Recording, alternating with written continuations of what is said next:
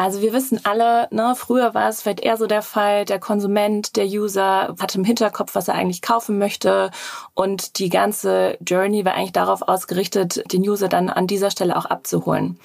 Aber sozusagen die Technik, es entwickelt sich ja alles weiter, auch unsere Plattform und da ist natürlich das ganze Thema Inspiration und Entdecken auch extrem wichtig. Und das ist eben das beim Discovery Commerce. Es geht nicht darum, den User nur das vorzuschlagen, was sie vielleicht eh schon haben wollen, sondern vielmehr wirklich auch nochmal Neues zu zeigen, neue Produkte, neue Trends, die sie dann entdecken können, von denen sie vorher vielleicht auch gar nichts wussten, die aber für sie eben auch relevant sind und die sie dann auch kaufen und entdecken können. Die Facebook Marketing Experten. Dein Kurzpodcast aus erster Hand. Für alle Marketinglösungen auf Facebook, Instagram, WhatsApp und Messenger. Moin moin und herzlich willkommen zur neuesten Episode von Die Facebook Marketing Experten. Wenn ihr die letzten Tage mal auf den Kalender geguckt habt, dann habt ihr wahrscheinlich bemerkt, dass es nur noch so rund 30 Tage bis Weihnachten sind, je nachdem natürlich, wann ihr diesen Podcast hier heute hört. Und äh, wie ihr euch vorstellen könnt, ähm, bei uns, aber auch bei euch laufen die Vorbereitungen mit Sicherheit äh, auf Hochtouren. Na, überall werden Geschenke gekauft. Äh, wir bereiten gerade den Adventskalender für unsere Tochter vor. Also es äh, ist gerade ganz, ganz viel los überall und bei allen Leuten. Deswegen schön, dass ihr euch trotzdem die Zeit nehmt, heute diese Episode von die Facebook Marketing Experten zu hören. Und wir haben auch wieder ein spannendes Thema, ich würde sagen ein bewegendes Thema, denn es ist nämlich wieder Zeit für Disco. Aber natürlich nicht äh, die Party-Disco, wo wir tatsächlich zum Tanzen hingehen, sondern Discovery Commerce. Heute allerdings mit einem Consumer Packaged Goods, also CPG Touch. Und dazu haben wir natürlich zwei ganz tolle Gäste. Zum einen Matthias von Estee Lauder Companies und dann noch Christine von uns von Meta. Und äh, wie ihr es kennt, stellen wir natürlich erstmal die Gäste ein bisschen vor. Und dann natürlich erstmal zum externen Gast. Matthias, Stichwort Disco. Kannst du denn tanzen? Ja, das, das Können ist ja immer so eine Sache und die Bewertung überlasse ich da auch lieber dem Publikum. Aber ich bin jetzt sicherlich auch Corona-bedingt ein bisschen eingerostet und ähm, muss mich jetzt wieder erst ein bisschen eingrooven. Aber da bin ich mir auch ganz sicher, dass es wieder wird. Aber zumindest mental müssen wir jetzt gerade im Cybermonth natürlich auch tanzen, äh, denn ich kümmere mich bei Estee Lauder Companies um die Mediastrategien unserer Marken. Und zu diesen Marken gehören zum Beispiel Estee Lauder, aber auch Marken wie MAC, Clinique, Aveda oder Tom Ford. Sehr schön. Ähm, wie ist denn das bei dir, Christine? Kannst du tanzen? Ja, also gutes Stichwort Tanzen. Wenn es ums Tanzen geht, da bin ich eigentlich immer ganz vorne dabei. Insbesondere wenn es Elektro- oder 80s Music gibt. Und äh, genau wie Matthias gerade auch schon gesagt hat, ne, auch bei uns bei Meta aktuell äh, wird auch sehr viel getanzt. Ähm, und wenn ich darüber spreche, was meine ich damit? Ich äh, kümmere mich bei Meta um die strategischen Partnerschaften mit unseren Beauty-Unternehmen. Und natürlich gerade dieses Quartal kurz vor Weihnachten ähm, ist super spannend für alle. Und ich berate da unsere Kunden und Kundinnen dabei, dass sie die optimale Advertising-Strategie auf unseren Plattformen haben. Hervorragend. Und um die Runde komplett zu machen, stelle ich mich auch noch kurz vor, weil das habe ich gerade zum Anfang natürlich nicht gemacht. Wenn die meisten von euch Podcast-Hörern mit Sicherheit schon mal einen Podcast von mir hier in der Reihe gehört habt. Ich bin Tore, ich arbeite bei Meta im Business Product Marketing und bin die Schnittstelle zwischen unseren Sales-Teams auf der einen Seite und unseren Business Product Development Teams auf der anderen Seite. Äh, und ja, tanzen, to be honest, kann ich nicht wirklich. Ich war froh, dass ich den Hochzeitstanz hinbekommen habe. Ansonsten ist es eher Pogo und Moschen. Das ist so mein, mein Tanzstil. Ähm, ja, aber um in das Thema Disco, also Discovery Commerce reinzugehen, vielleicht Christine, kannst du einmal allen Hörern erzählen, ähm, was wir denn unter Disco im Kontext von CPG verstehen? Ja, gerne. Also wir wissen alle, ne, früher war es vielleicht eher so der Fall, der Konsument, der User wusste eigentlich schon so oder hatte im Hinterkopf, was er eigentlich kaufen möchte. Und die ganze Journey war eigentlich darauf ausgerichtet, äh, den User dann an dieser Stelle auch abzuholen. Aber ähm, sozusagen die Technik, äh, es entwickelt sich ja alles weiter, auch unsere Plattform. Und da ist natürlich das ganze Thema Inspiration ähm, und Entdecken auch extrem wichtig. Und das ist eben das beim Discovery Commerce. Es geht nicht darum, den User nur das vorzuschlagen, was sie vielleicht eh schon haben wollen, sondern vielmehr wirklich auch nochmal Neues zu zeigen, neue Produkte, neue Trends, die sie dann entdecken können, von denen sie vorher vielleicht auch gar nichts wussten, ähm, die aber für sie eben auch relevant sind und die sie dann auch kaufen und entdecken können. Und ich denke, da können wir uns alle auch irgendwie wiederfinden. Ne? Also ähm, ich mhm. persönlich, ich bin da, glaube ich, kann man sagen, fast ein kleines Opfer. Also wann immer ich irgendwelche passenden Produkte in meinem Instagram-Feed oder in den Stories sehe, dann ja, bin ich doch immer sehr angetan, ähm, die auch gleich zu kaufen. Meine Frau macht sich schon immer lustig über mich. Ich bin auch so ein Opfer, kann ich ja. mich anschließen. Passend dazu eine ganz kleine Ankündigung ähm, vielleicht noch. Und zwar Anfang Dezember, genauer gesagt am 8. Dezember, haben wir in äh, Deutschland das House of Instagram. Ähm, kleine digitale Veranstaltung, für die ihr euch äh, anmelden könnt. Den Link dazu findet ihr in den Show Notes. Und da sprechen wir natürlich über All Things Instagram, aber auch was Discovery Commerce denn speziell für und auf Instagram bedeutet. Also schaut da auf jeden Fall gerne mal rein. Aber zurück zum Podcast und äh, einmal zu dir, Matthias. Ähm, jetzt wissen wir ja, was Discovery Commerce im weiteren CPG-Kontext bedeutet. Aber was genau bedeutet das denn für Estee Lauder? Ja, im, im Beauty-Bereich ähm, geht es ja wirklich ganz, ganz häufig. Äh, ich würde fast sagen, ausschließlich um die Inspiration eben, um neue Looks, um neue Styles und Trends und darum, sich mit einer unglaublichen Produktvielfalt auszuprobieren. Und hier spielen die, die Plattformen und Lösungen von Meta von, für uns natürlich eine ganz zentrale Rolle. Und wie Christine auch schon sagte, haben die sich ja in den letzten Jahren immer weiterentwickelt. Und äh, ein ganz wichtiges Tool, was wir jetzt äh, häufig einsetzen, das sind äh, Collaborative äh, Ads, Collaborative Advertising, was uns mittlerweile die Möglichkeit gibt, eben sehr flexibel zusammen mit unseren Retail-Partnern, also Douglas oder Flaconi, ähm, unsere Inspirationen an die entsprechende Audience zu bringen. Und äh, das können wir eben sehr flexibel und fast schon automatisiert und äh, sind deswegen ja ganz glücklich, dass wir mhm. jetzt so ein tolles Tool haben, was wir regelmäßig einsetzen. Matthias, da sprichst du ein sehr gutes Thema an, denn tatsächlich ging es hier im Podcast äh, schon mal um Collaborative Ads, genauer gesagt in Episode Nummer 15. Ähm, da haben wir einmal ganz dediziert dazu gesprochen und das Format auch von verschiedenen Seiten ähm, beleuchtet. Was mich jetzt aber von dir ähm, interessieren würde, wie ihr den Collab Ads genau einsetzt. Also ähm, wie, wo passiert das äh, bei euch im Funnel und wie bemesst ihr dann am Ende auch äh, den Erfolg für euch? Genau, ähm, also wir setzen Collaborative Ads eigentlich entlang des gesamten Funnels ein. Also sprich, wenn man den mal unterteilt, im oberen Funnel-Bereich eher die Awareness-Elemente, im unteren Bereich, wo es dann eher um die konkrete Conversion geht, hat, haben die Collab Ads an, wirklich an jeder Stelle ihre Rolle.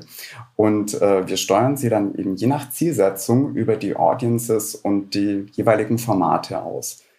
Im oberen Funnel setzen wir beispielsweise mehr die Collection Ads ein und gehen hier bezüglich der Audience stärker auf eine Prospecting Audience.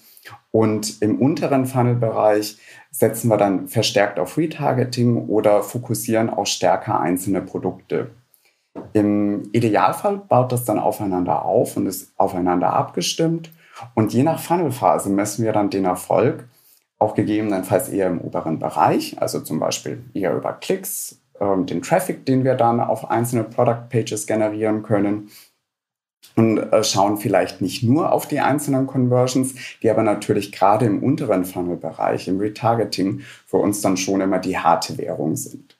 Ja, verständlich. Ne? Und natürlich, je, je sagen wir, hochpreisiger Produkte sind, desto einfacher ist es natürlich eben, eben auch zu bemessen. Ähm, und dann, dann genau. sind Conversions natürlich da auch genau das, worauf man optimieren sollte und optimieren kann.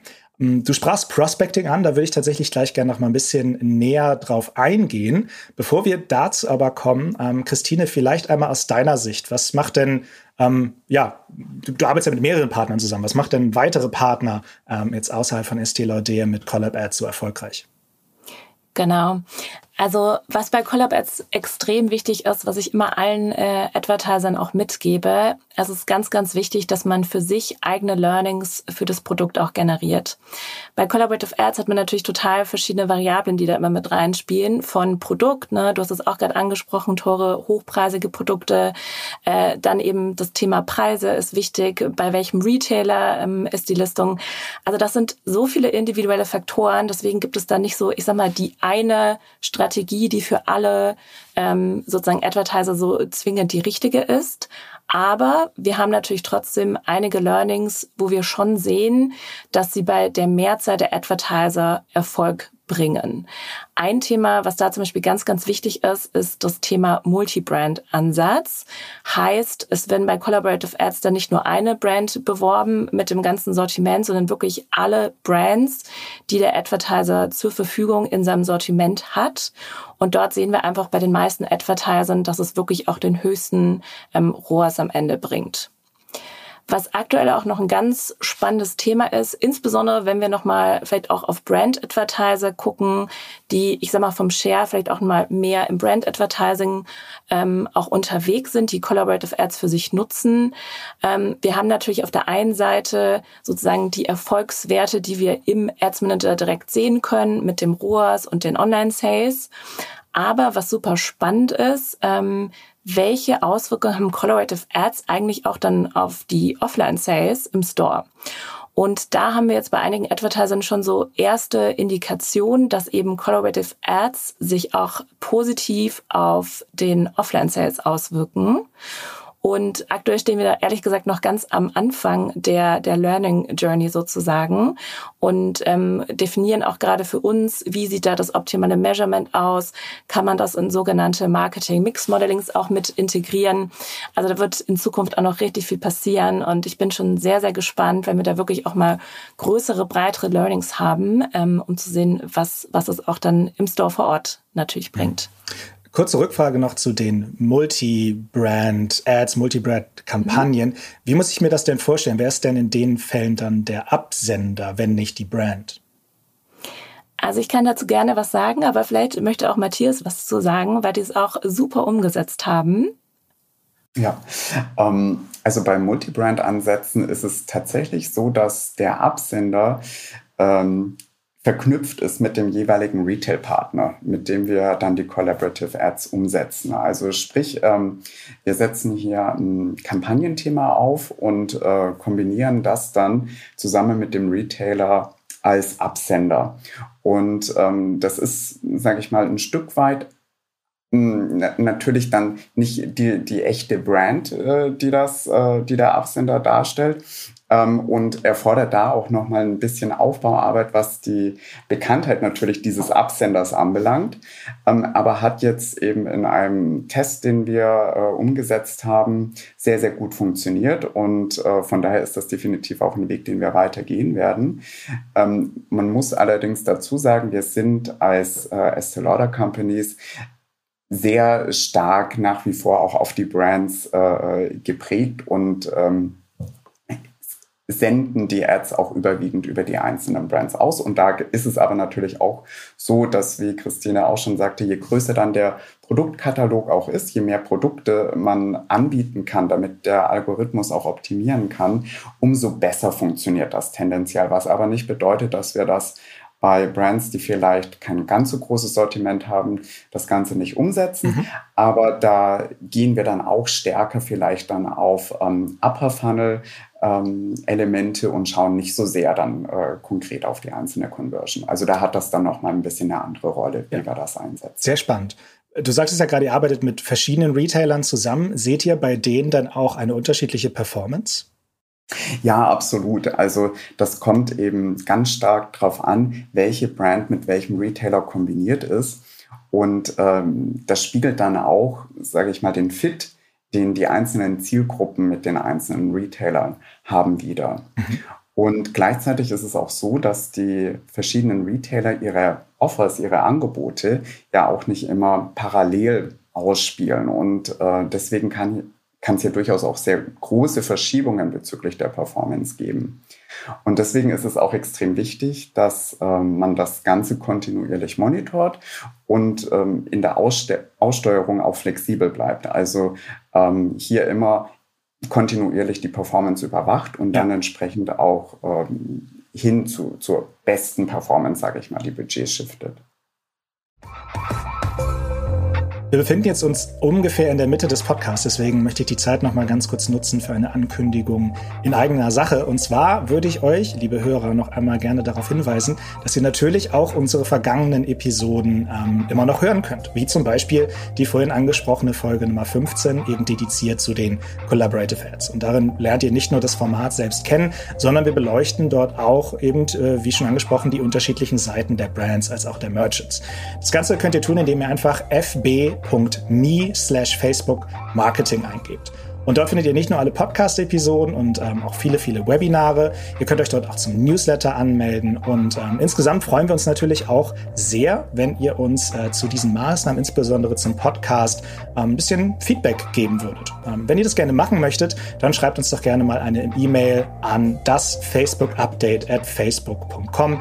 All diese Infos findet ihr natürlich auch in den Show Notes. Jetzt haben wir eine ganze Menge zu Collaborative Ads gesprochen und ich meinte gerade ja auch schon, ich würde ganz gerne nochmal auf das Thema Prospecting eingehen. Ein weiteres Disco Discovery Commerce Produkt und zwar die Dynamic Ads for Broad Audiences oder auch kurz DABA genannt. Ähm, das ist unsere dynamische Prospecting-Lösung und äh, Matthias, von dir würde ich ganz gerne mal wissen, ob ihr bei Estée Lauder das äh, nutzt und wenn ja, wie denn die Performance bei diesem Produkt für euch aussieht. Ja, also auch diese Lösung setzen wir ein, aber eben dann auch äh, verstärkt für unsere eigenen Markenshops. Und hier ist es eben auch wichtig, ähm, dass man wie bei allen dynamischen Formaten ähm, ein gewisses Budget äh, zur Verfügung stellt und auch eine gewisse Laufzeit einplant, damit die Algorithmen, die hinter den DABAs bzw. den DPAs auch liegen, damit die gut optimieren können und die sich nicht zu lange in der Lernphase befinden. Also ähm, das ist bei diesen Formaten eben sehr wichtig und generell setzen wir das dann aber auch ein, um ähm, Marken, die schon eine gewisse Bekanntheit haben, zu pushen ähm, und die äh, Produkte teilweise auch schon eine ähm, ja, ein bisschen selbsterklärend sind, beziehungsweise hier auch schon äh, eine gewisse Bekanntheit mit sich bringen. Und äh, für diese bekannteren Marken setzen wir das eben sehr kontinuierlich ein. Mhm.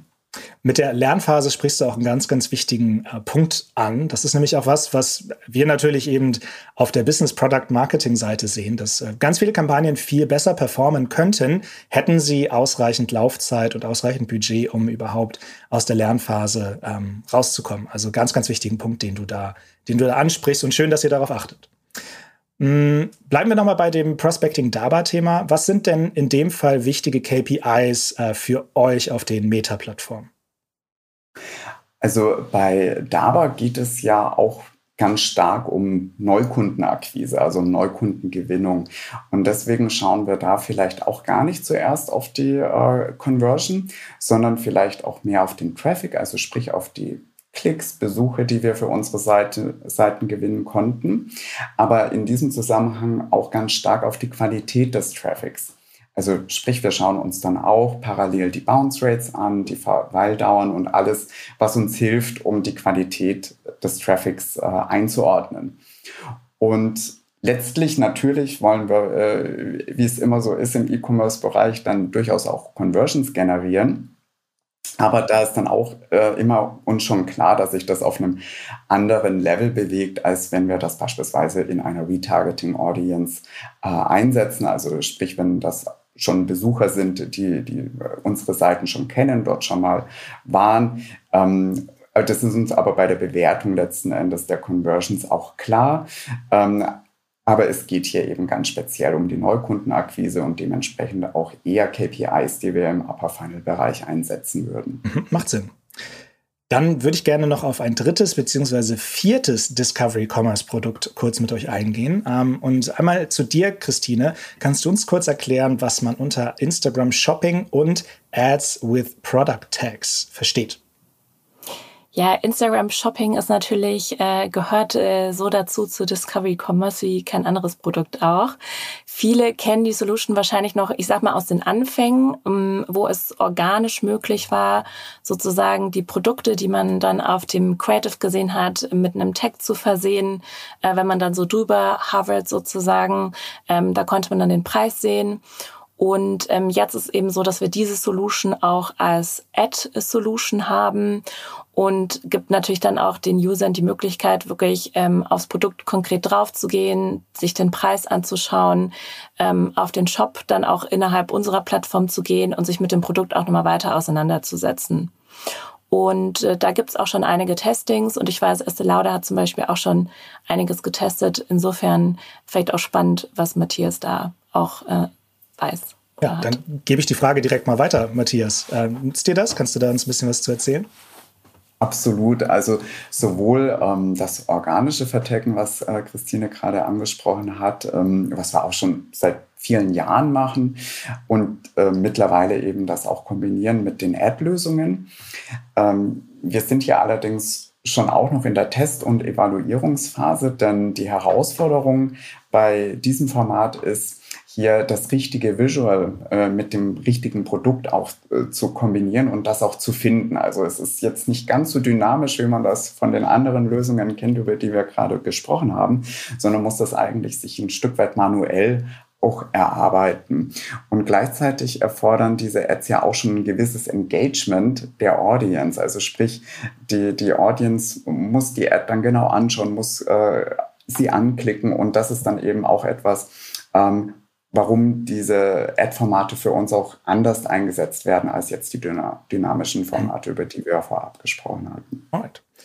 Mal ein bisschen in die, in die Zukunft gucken. Ähm, zu dieser größeren Commerce Solutions Suite äh, gehören natürlich auch viele andere Produkte, die wir gerade überall auf der Welt ähm, testen. Die allermeisten davon in den USA, wie beispielsweise Checkout oder bestimmte Launch-Funktionen, bestimmte Funktionen zusammen mit Creatern.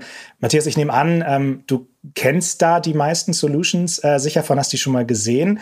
Und mich würde mal interessieren, wie denkst du denn darüber, wenn die jetzt hier in äh, EMEA verfügbar wären? Glaubst du, die hätten hier eine große Zukunft? Ja, absolut. Also wir freuen uns da schon äh, auch sehr auf, auf den Rollout äh, dieser ganzen neuen Lösungen und Produkte und insbesondere den von dir angesprochenen Instagram-Checkout. Da sehen wir ein riesiges Potenzial. Ähm, das ist dann einfach der Grund, weil es ja im E-Commerce-Bereich auch wichtig ist, dass die einzelnen Schritte zum Bestellabschluss, zur einzelnen Conversion dann auch so kurz wie möglich sind.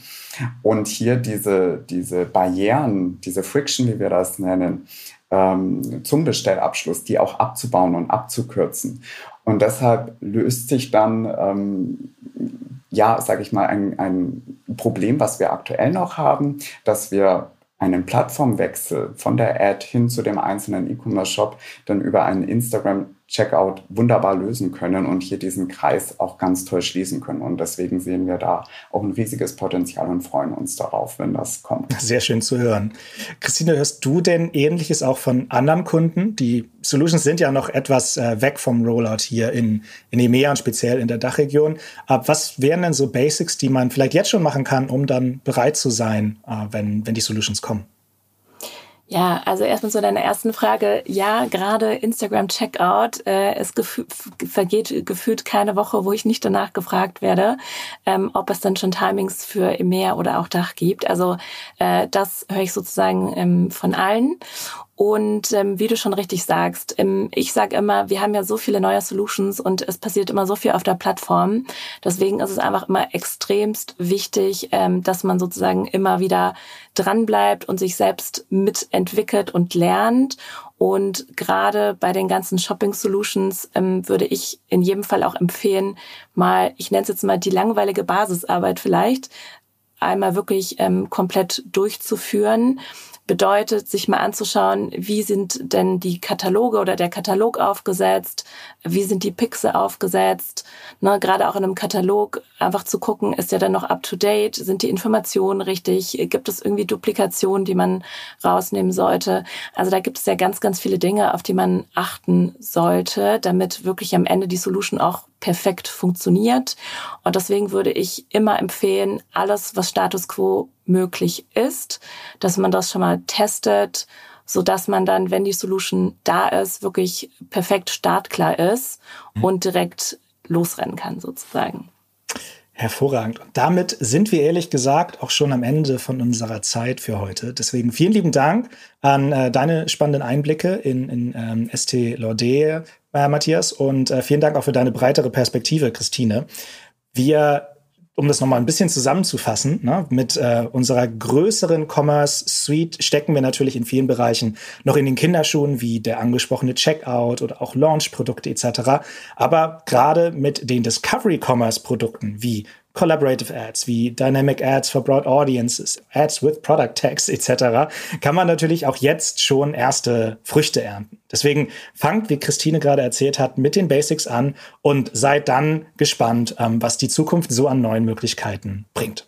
Deswegen nochmal lieben Dank, Matthias, lieben Dank, Christine. Ich hoffe, es hat äh, euch ein wenig Spaß gemacht hier. Ja, danke, Tore. Vielen Dank auch von meiner Seite. War ganz toll. Sehr schön. Und lieben Dank auch an euch alle äh, da draußen, an alle Hörer. Und äh, wir hoffen natürlich, dass ihr auch bei der nächsten Episode wieder mit dabei seid ähm, und äh, ja, hier beim Facebook Marketing Update ähm, dabei bleibt. Bis dahin und lieben Dank. Das Facebook Update. Deine wöchentliche Podcast-Dosis aus erster Hand rund um das Thema Digitalisierung. Jetzt abonnieren in der Podcast-App eurer Wahl und up to date bleiben.